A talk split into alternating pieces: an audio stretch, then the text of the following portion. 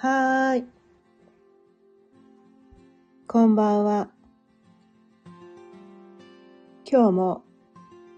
6時になったので、ちょいわるおかんの夕飲みほろよいトークやっていきたいと思います。今日のお題は、心の声を無視しないというお題でお伝えしていきたいと思います。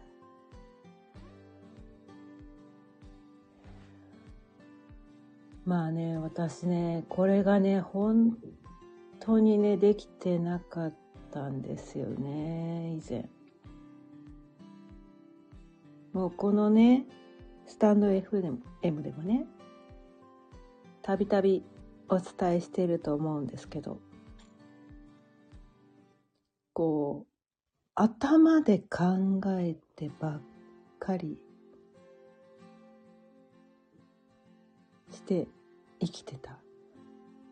人なんですね。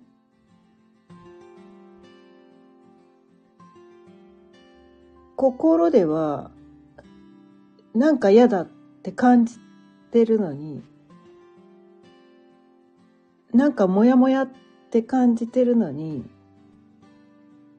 なんかね、頭で考えて、まあ、うーんとね、ぶっちゃけて言ってしまうと、こうね、損得感情っていうのかな。損得感情で生きてたのかなみたいな。まあ人間だからね、生きていくために、こうした方がいいんじゃないかみたいな。まあそういう教育をね、受けてたっていうのもあるんだけど、なんかこうしたら人生がうまくいきますよとか、こう、女はこう生きるべきとか、なんかね、教育もあるけど、世間一般的な、なんかこう、こうした方がいいみたいな、理想のなんかこう、なんていうかな、ライフプランみたいな、こう、適齢期に結婚をして、結婚をしたら、こうね、子供を産んで、で、マイホームを買って、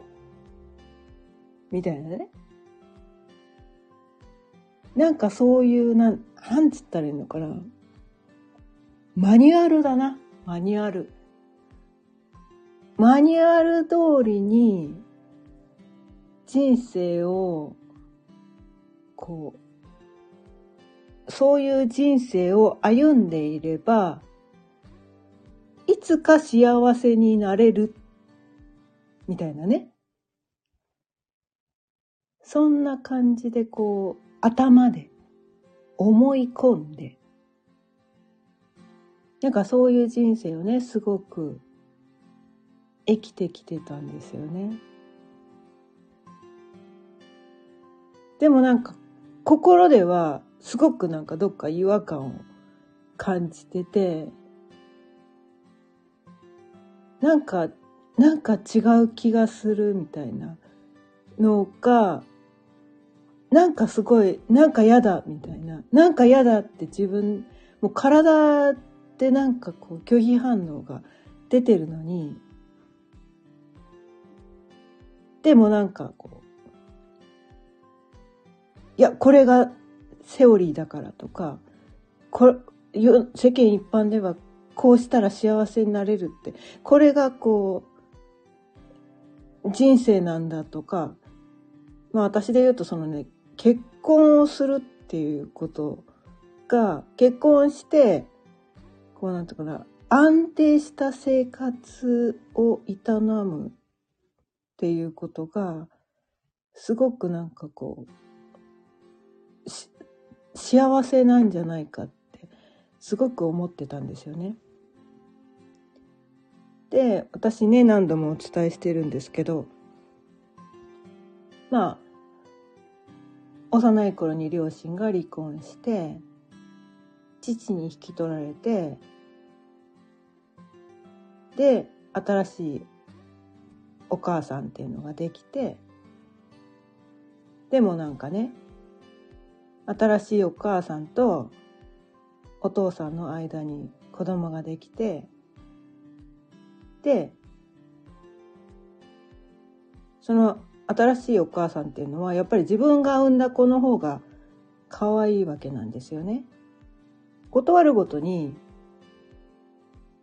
自分のお腹を痛めて産んだ子は可愛いっていうことを私は聞かされて私はすごく傷ついてたんですね。でも彼女は別に多分本心を言ってるだけであって私を傷つけるつもりは多分全然なかったんだと思うんだけど私はそれでたびたび傷ついてたんですよ。でそのねお父さんとその新しいお母さんとその新しく生まれた、まあ、女の子だったから妹なんですけどそこはファミリーだったけど私だけそのファミリーに関わらせてもらってないみたいなそういう疎外感をずっと受けて生きてきたんですよね。小学校2年生くらいの時から。ずっと。でそんな家がすごく嫌で。結婚して自分の家庭を作ったら我が子を産んだら私もファミリーになれるんじゃないかって思ってなんかこうもう結婚がゴール。結婚さえすれば幸せになれるんじゃないかっていうこうね幻想を抱いて付き合う人付き合う人がもう全てこの人って私を私と結婚してくれるのかなその人がどういう人かも見もせずその人との将来がどうなのかとかその人とどういう人生を歩もうかとか何も考えずにただこの人私と結婚してくれるかなみたいな。なんかそんなことしか考えなくて。それで私は何人かの人と付き合ってでその人とその人ちゃんと見てなかったんですよね。その人をちゃんと見てなかった。もう結婚のことしか考えてなくて、なんか結婚してくれない、なんかそういうなんかこう重かったのかもしれないですね、当時は。当時は重かったのかもしれないけど、それで何人もの人と付き合って、まあ別れるを繰り返して、で、その中のね、一人となんか結婚をして子供ができてでもなんかねそのね、まあ、結婚が決まった後に妊娠をしてしまってはって気づいたんです。あれ？私この人と本当に結婚したいのか？っていう現実をね突きつけられたんですよ。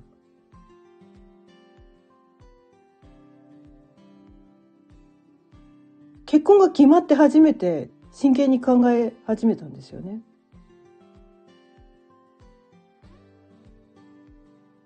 でなんか違和感が自分の中で湧いてきた。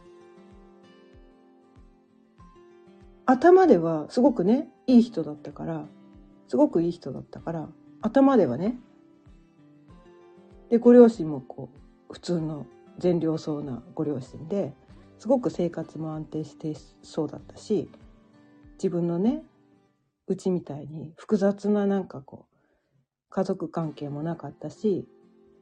なんかこの人と結婚したら安定した生活が送れそうだなっていうそういう損得感情で結婚を決めて、妊娠が判明した時に、初めて、なんか違う気がするって気づいたんだけど、でももうね、妊娠しちゃって、後に引けなくなっちゃったから、そのまま結婚して、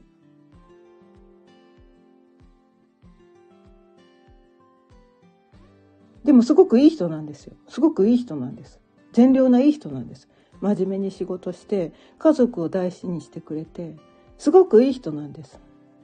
だから必死で彼を好きになろうと。必死で毎日、必死になんとか彼を好きになろう。彼を愛そうって必死で毎日生きてました。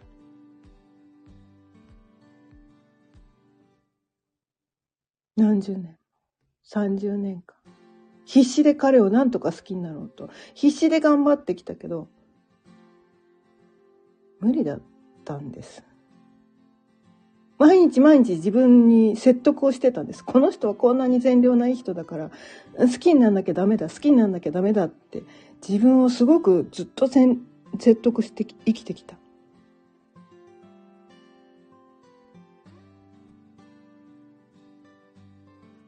でもなんか彼がね、結婚15年目ぐらいから単身赴任をするようになって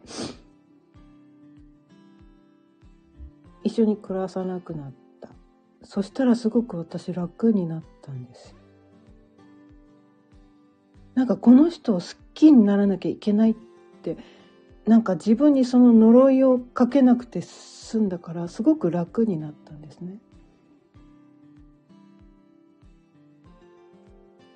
でもそれからまた15年間いないのが当たり前なのがすごく楽だったんです。いい人だっていうのは分かってるんです。いい人だっていうのは分かってるのに、どうしてもやっぱり愛せなくて。こう、なんていうのかな。家族としては愛せたんだけど、チームに、うん、なんだろう、やっぱりなんかどこか、なんか違ったんです。何が違ったのかは今でもわからないんだけど。で、彼が定年になって、うちに帰ってくる、もうすぐうちにな、帰ってくるかもしれないっていうことを考えただけで息が苦しくなっちゃったんです。もう息が苦しくてたまらなくなって、もう無理だってもう私自分に嘘つけないって思って彼にね「ごめんなさい」実は結婚する前からそういう気持ちでしたって本音を言ったんです。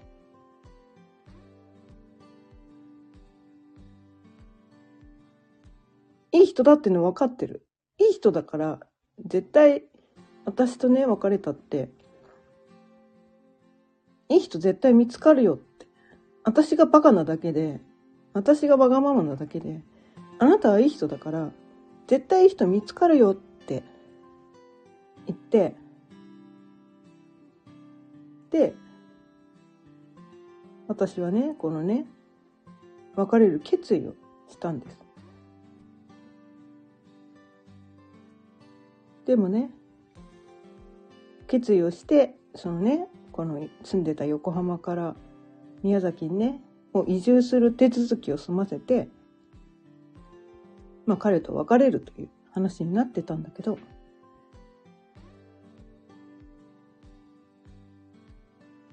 彼がね自らね命を絶ってしまったってことなんですよね。で蓋を開けてみたら彼には女がいたと。将来を誓い合ってた女がいた。ってことだったんですね。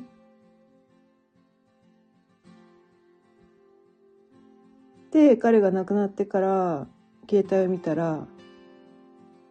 女の写真がいっぱい出てきたんです。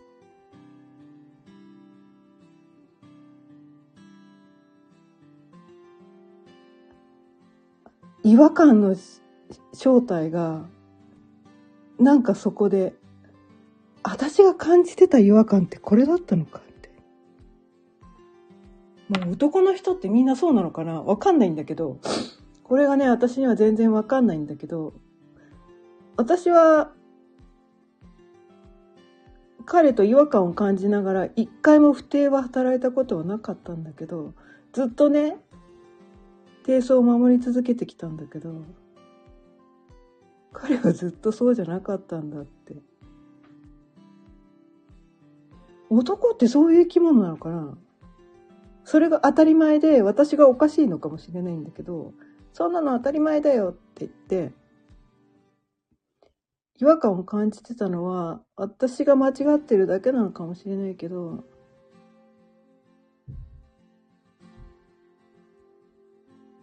でもね、なんだろう。亡くなる前、直前の日に、どうせお前になって男がいるんだろうってすごく責められたんですよ。いや、いるわけないじゃんって。私は一度も不定なんか働いてないと。私は、多分結婚に向いてない人だから、あなたと別れても、多分誰とも結婚しないって。結婚に向いてない人だったんです。あなたはすごくいい人だから、多分私と別れても、誰とでも結婚できるよって言ったんですよ。なんか、それを言ったら、彼は二の句がつけない感じだったのが、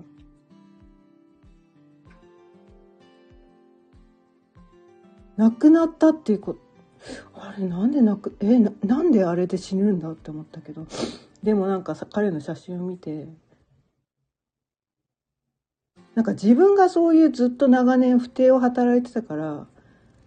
私も同じだって思い込んでて、お互いがお互いを信じられ、だから自分がそういうことしてるから、相手もそうなんだって思い込んでたのに、そうじゃなかったっていうことを知って、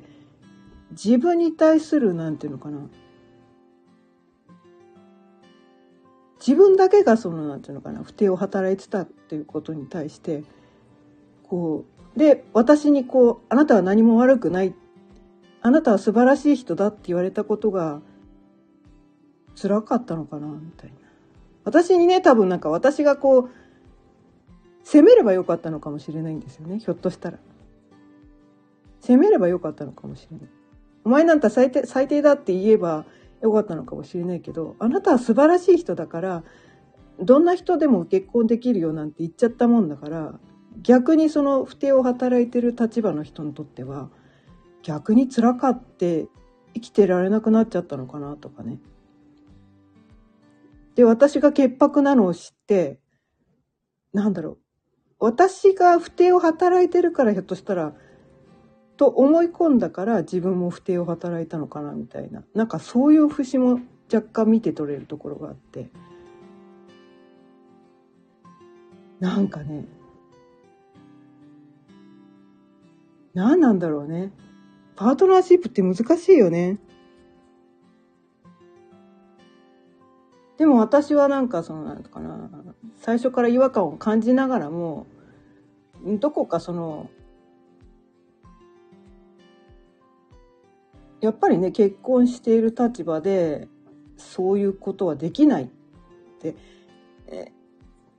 心が動く時はあったけどそこはもう絶対にダメって言って一線を引いてなんかこうねあの自分の気持ちをねちょっとなんかこう心が動く時もあったんだけど告げずに終わってるみたいなそんな感じの人生を送っててなんかねこんな感じで微妙ななんだろう。微妙な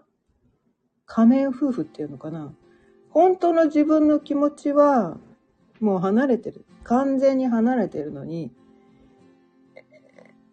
うん、なんか子供のためを思ってとか、私はね、そうだったんです。自分でね、こう、子供たちをね、その、ちゃんと教育受けさせて、ちゃんと育て上げる自信がなかったから、そんな気持ちを抱きながらも、なんかね、ずっと別れられずに来たんだけど、まあ、中間地点でね、こう、離婚の話をね、15年ぐらいの時に離婚の話にもなったんだけど、なんか二人ね、男の子がいるんだけど、子供は一人ずつな、みたいなことを言われて、で、私自身がね、その、子供の時に、1歳上のね、お兄ちゃんがいたんだけど、お兄ちゃんとね、その、両親の離婚によって離れ離れになって、もうそれが辛くてたまらなくて、だからその兄弟が離れるっていうことに対して、えもうなんだろう。言いようのない、ね、そんなことやっちゃダメだっていう、自分の中でね、それがあまりにも辛すぎたから、それ、そんな、それだけはやっちゃいけないと思ってて、でも、ね、私自身がね、その高卒でね、なんかその、大して稼げもしない、私が二人引き取れるわ、わけはないのかな、みたいな、そのね、やっぱり結局なんかこう、自分の自信のなさっていうのかな。その自分の自信のなさで、二人をね、どんなことがあっても私が育てますって言えなかった私の自信のなさもなんかねその離婚しますって思い切れなかったっていうところもあるんだけどそれもねだから本当はそうしたいのに本当はそうしたかったのになんかこう頭で考えて結局損得感情なんですよね。心では完全拒否してるのに頭で生きていくためにはそうした方がいいみたいなんかそういう風にして、すごいこうね、頭で考えて、心を無視して、心のか、なんか感情をずっと無視して生きてたんですよね。本当は違うってもう心は叫んでるんですよ。もうずっと結婚当初からずっと叫んでたのに、ずっと、ずっと心を無視して生きてたんだよね。だから、なんかそういうところをね、なんかこう、その30年間自分に嘘をついてきて、30年って長いじゃないですか、やっぱり。で、最初から嘘ついてました。ごめんなさいって。私は精神誠意謝ったつもりだったんだけど、それがね、主人にとってはすごくショッキングだったみたいで。で自分が嘘をついてると、結局だからなんていうのかな、死ぬまでね、それをね、一生嘘をつき続けて、死ぬまで墓場までそれを持っていけるぐらいね、私がね、そういう人だったらよかったんだけど、もうね、30年が限界だったんですよね。もうこれ以上嘘つけない。もう息がだって苦しかったんだもん、みたいな。息できなかったんだよ。苦しくてたまんなくて、もう喉が詰まっちゃう感じだった。もう辛くてたまらなくて、苦しくてたまんなくて。なんで私はこんなにいい人を愛してあげられないんだって、もう自分を責めて責めて責めて。なんで私はって思ったんだけど、ね、諦めたんです。このままじゃ、自分に嘘をつきつき続けて生きていたくないってすごく思ったんです。自分の心にね、ずっとね、嘘をつき続けて生きていたくないって思った。だから、ごめんなさいした。どっかでだからね、やっぱりね、だって自分の人生生きてないじゃん、それって。自分の人生生きてなかったんですよ、私。自分をなんかね、本心言わないでごまかして、自分で自分をごまかして、本当はこうしたいのにっていうところをこう抑え込んで抑え込んで抑え込んで。その気持ちってやっぱりね、多分どっかでねうまくいかないもっとね早い段階で私が本当のこと言ってたらひょっとしたらねその彼がねそんな自ら命を絶つこともなかったのかなって思うとすごいなんかね未だになんか自分を責めちゃうところもあるんだけど。でもねそれと同時にそのね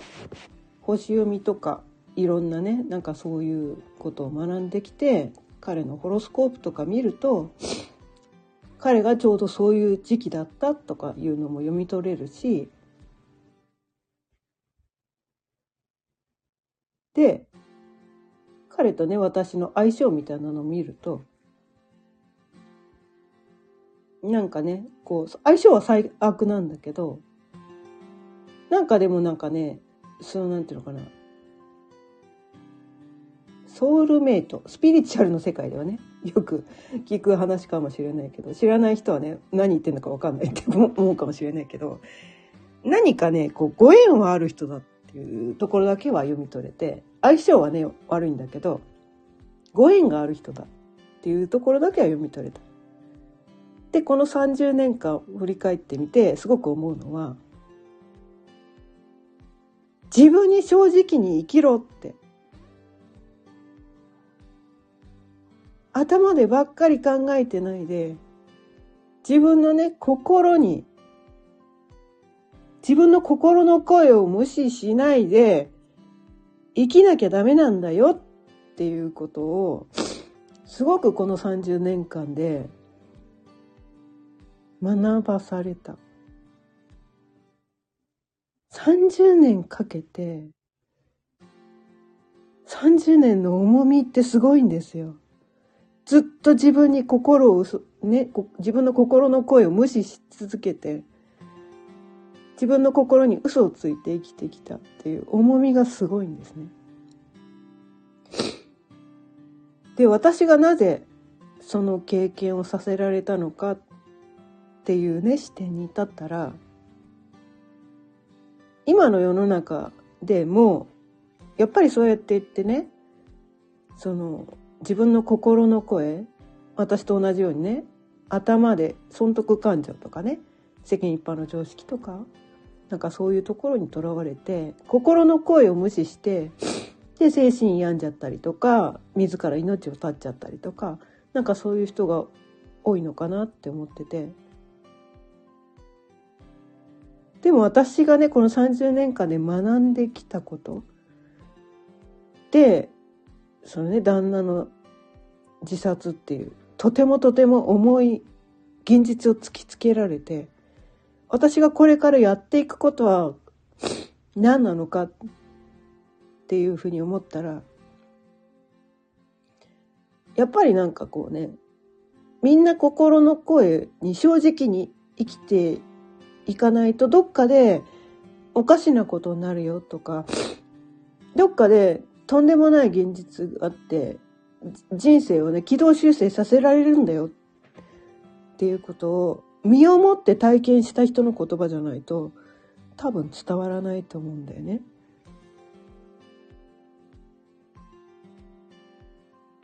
頭でそんなの分かってるって思ってるだけだじゃあでもそれができないから困ってるんだよねで終わっちゃうんですよ人って。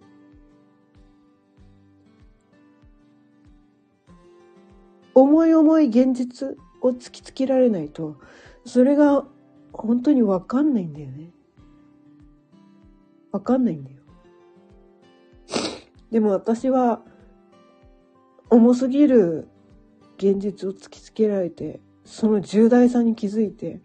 本当に自分の自分に正直に生きていかないと自分ももちろん傷ついたけどいろんな人巻き込んで自分の両親もね自分の家族も旦那自身も旦那の家族もいろんな人巻き込んでいろんな人傷つけてすっごい大きなことになっちゃったんだよ。まあ私のケースはねレアなケースなのかもしれないんだけど自分にの心に嘘をついてるっていうのは自分だけの問題じゃないんだ。自分だけの問題じゃないんだよって。自分を愛してくれてる人、自分のことを大切に思ってくれてる人、そういう人って自分をちゃんと見てくれてる、まっすぐ見てくれてる人が、そういう人って多分、あ、この人嘘ついてるな。自分の人生にまっすぐ生きてないな。自分で自分の心をごまかして自分の心の声を無視して生きてるなっていう姿は見たくないんだよ。本当に自分のことを愛してくれてる人とか本当に本当に自分のことを大事に思ってくれてる人って人が自分をごまかしながら自分の心に嘘をついて生きてる姿は見たくないはずなんだよね。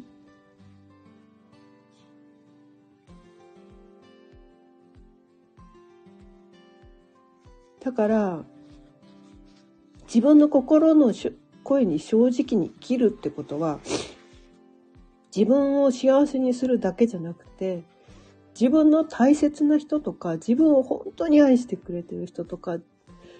そういう人たちを、なんかね、自分に嘘ついてると傷つけちゃう。でも自分の、自分に正直にもし生きてるんだとしたら、たとえそれがね、ひょっとしたら世間一般では悪く言われてることだったりするかもしれないけど、でもその人自身は自分の心に正直に来たら、目の輝きが変わってくると思うんだよね。エネルギーが変わってくると思うんですよ。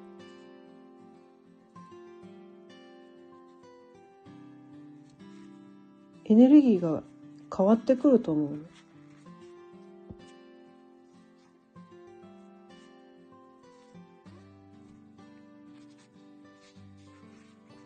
誰もね、自分の愛してる人に苦しんでほしくないし、自分に正直に生きてほしいと思ってるはずなんですよ。まあ、お子さんがいる人だったら多分わかると思うんだけど、自分のね、子供がね、世間一般の常識にとらわれて、自分が本当にやりたいことをね、封印して、生きて、毎日こう、死んだ魚のような目をして、生きてる姿って見ていたいですか？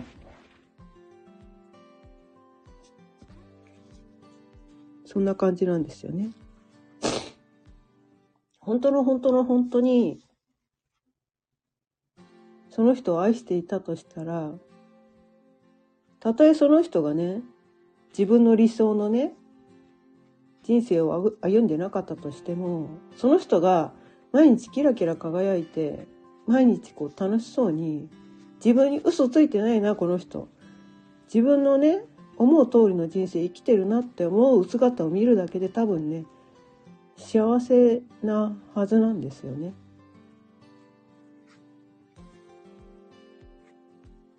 だから自分をね本当に愛してくれてる人を幸せにしたいなら自分の心の声を無視しない。ってことがすごく大事なのかなと思って。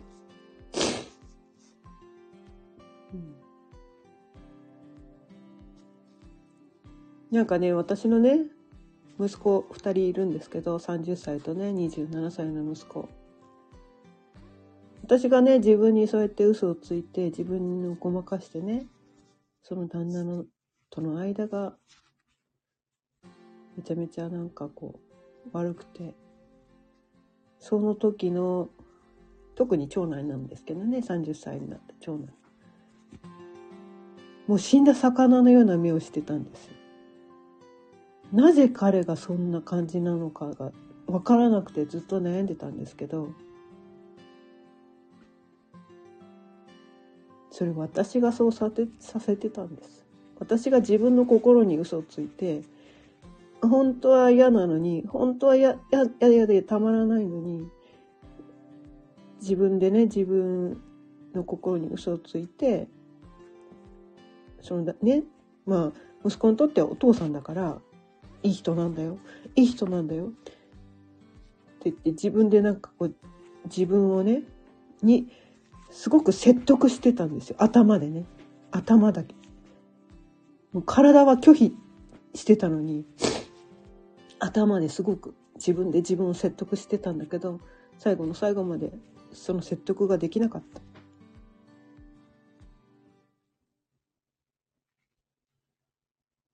やっぱりね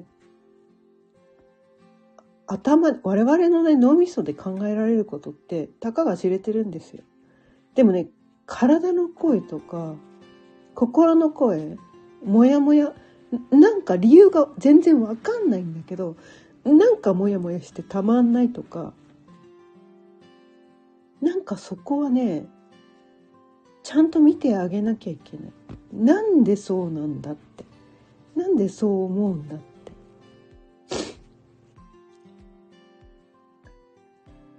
理屈でどうしようもないっていうことがあるんですよ。もう体の反応ってねもうねどうしようもないんですよね。体で拒否してる人をいくら好きになろうと思ったって無理なんですよ。そんなのはもうねとっくに気づけって話なんですけど。それをね私はねできなかった。っていうことで。もうね本当にね心の声を無視してていいことは何もないです。まあ、心の声あとはね体の声もう体でえもうなんか嫌だなんか嫌だどうしてなんか理由はわからないんだけどなんかこうもやもやするっていうのは絶対に理由があるんです。心の中にもやもやするっていうのは絶対に理由があるんです。その声をね、無視しないでほしいです。で、その無視してる年月が長ければ長いほどダメージが大きくなります。それは自分だけのダメージで済めばいいんだけど、周りの人も巻き込んでしまいます。人って人たった一人で生きてるわけじゃないからいろんな人とねこのご縁でつながってたりするわけだから自分の心の声を無視したりとか体の声を無視して生きてると自分の大切な人自分の愛してる人全員を傷つけてしまう自分だけが我慢すればいいって人って思いがちなんだけど私もそう思ってたからね自分だけが我慢すればいいって思ってても、それじゃ済まないんですよ。それじゃ済まないの。結局その我慢って限界が来るから。私の場合はね、幸いその精神が破綻する前に、その自分に正直になれたからよかったんだけど、もし私がね、まだ我慢を続けてたらどっかで多分精神的に破綻をしてて気違いになってたと思うんですね。そうするとほら周りにめちゃめちゃ迷惑かけるじゃないですか精神的にこう気違いになってたら。自分が気違いになって周りに迷惑かけるのと自分の心の声に正直で、えー、その時はねとんでもないことが起こるかもしれないけどいろんな人を傷つけるかもしれないけどでも、まだそっから人生やり直すことはできるはずなんですよ。どうにかすればね。でも自分のもう精神的に完全に壊れてしまったら、どうしようもなくなっちゃうんですよね。取り返しがつかないことになっちゃうんですよ。まあ、自ら命を絶ってしまったらそれこそねそこで人生おしまいだし自分を愛している人たちを傷つけてしまうし自分が愛している人自分を大切にしないいやだ自分を大切にしている人を傷つけたい傷つけないためには自分で自分を幸せにしてあげる方法を取るしかないんです。私は、それをいろんな人にね、多くの人に伝えるために、30年かけて深い深い学びをしてとんでもない出来事に遭遇してでもそこでね自暴自棄にならないようにいろんなことをね学ばされてその客観的にねその事実を受け止められるような学びも事前にしてたんです。もうね本当にね宇宙ってね完璧ですよねみたいな。うん。すごくショッキングだったんだけど。あ私これ学ばされてるなっていうのがね分かったんですねその時に。でこれはだから重いテーマを私は学んだと。学んだということはそれをね誰かに伝えるんだな。伝えなきゃいけないんだなっていうふうに思ったから私はそこでねもう本当に自分の命を絶ってしまおうかって思った時期もありました。もう、もう逃げてしまいたい。すべてのことから逃げてしまいたい。だっていろんな人に責められるの決まってるじゃん、みたいな。そんなの分かってるから。逃げてしまいたい。すべてのことから逃げてしまいたかったけど、でも私は、これを伝えなきゃいけないんだっ自分に正直に生きなきゃダメなんだって伝えなきゃいけないんだってすごく思った。私が自分に正直に生きてなかったからこの出来事を招いてしまったんだって。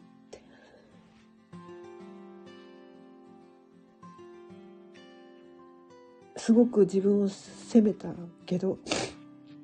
でも責めてるだけじゃ次につながらないから。これを伝えなきゃってすごく思って。今日はねすごく重いテーマになっちゃったんだけどこういうことをお伝えしてみました。ちょっとね今日は40分過ぎちゃったんだけど自分の心の声を無視しないっていうのは中にはねすごくなんかこうちょっとしたことで済むこともあるかもしれないんだけどでも自分の心の声を無視してるととんでもない出来事が起こってしまうこともある周りの人を傷つけてしまうこともある自分の愛する人とか自分の大切な人を傷つけてしまうこともある。そういうねみんながひょっとしたらまだ気づいてない。まだ取り返しが今だったらつくかもしれない。これを聞いてくれてる人はひょっとしたらね今そういうテーマにぶち当たってる人なのかもしれない。からまだこれを聞いてもらうことで何かね自分のねこれからの人生に役立てていただけたらなと思って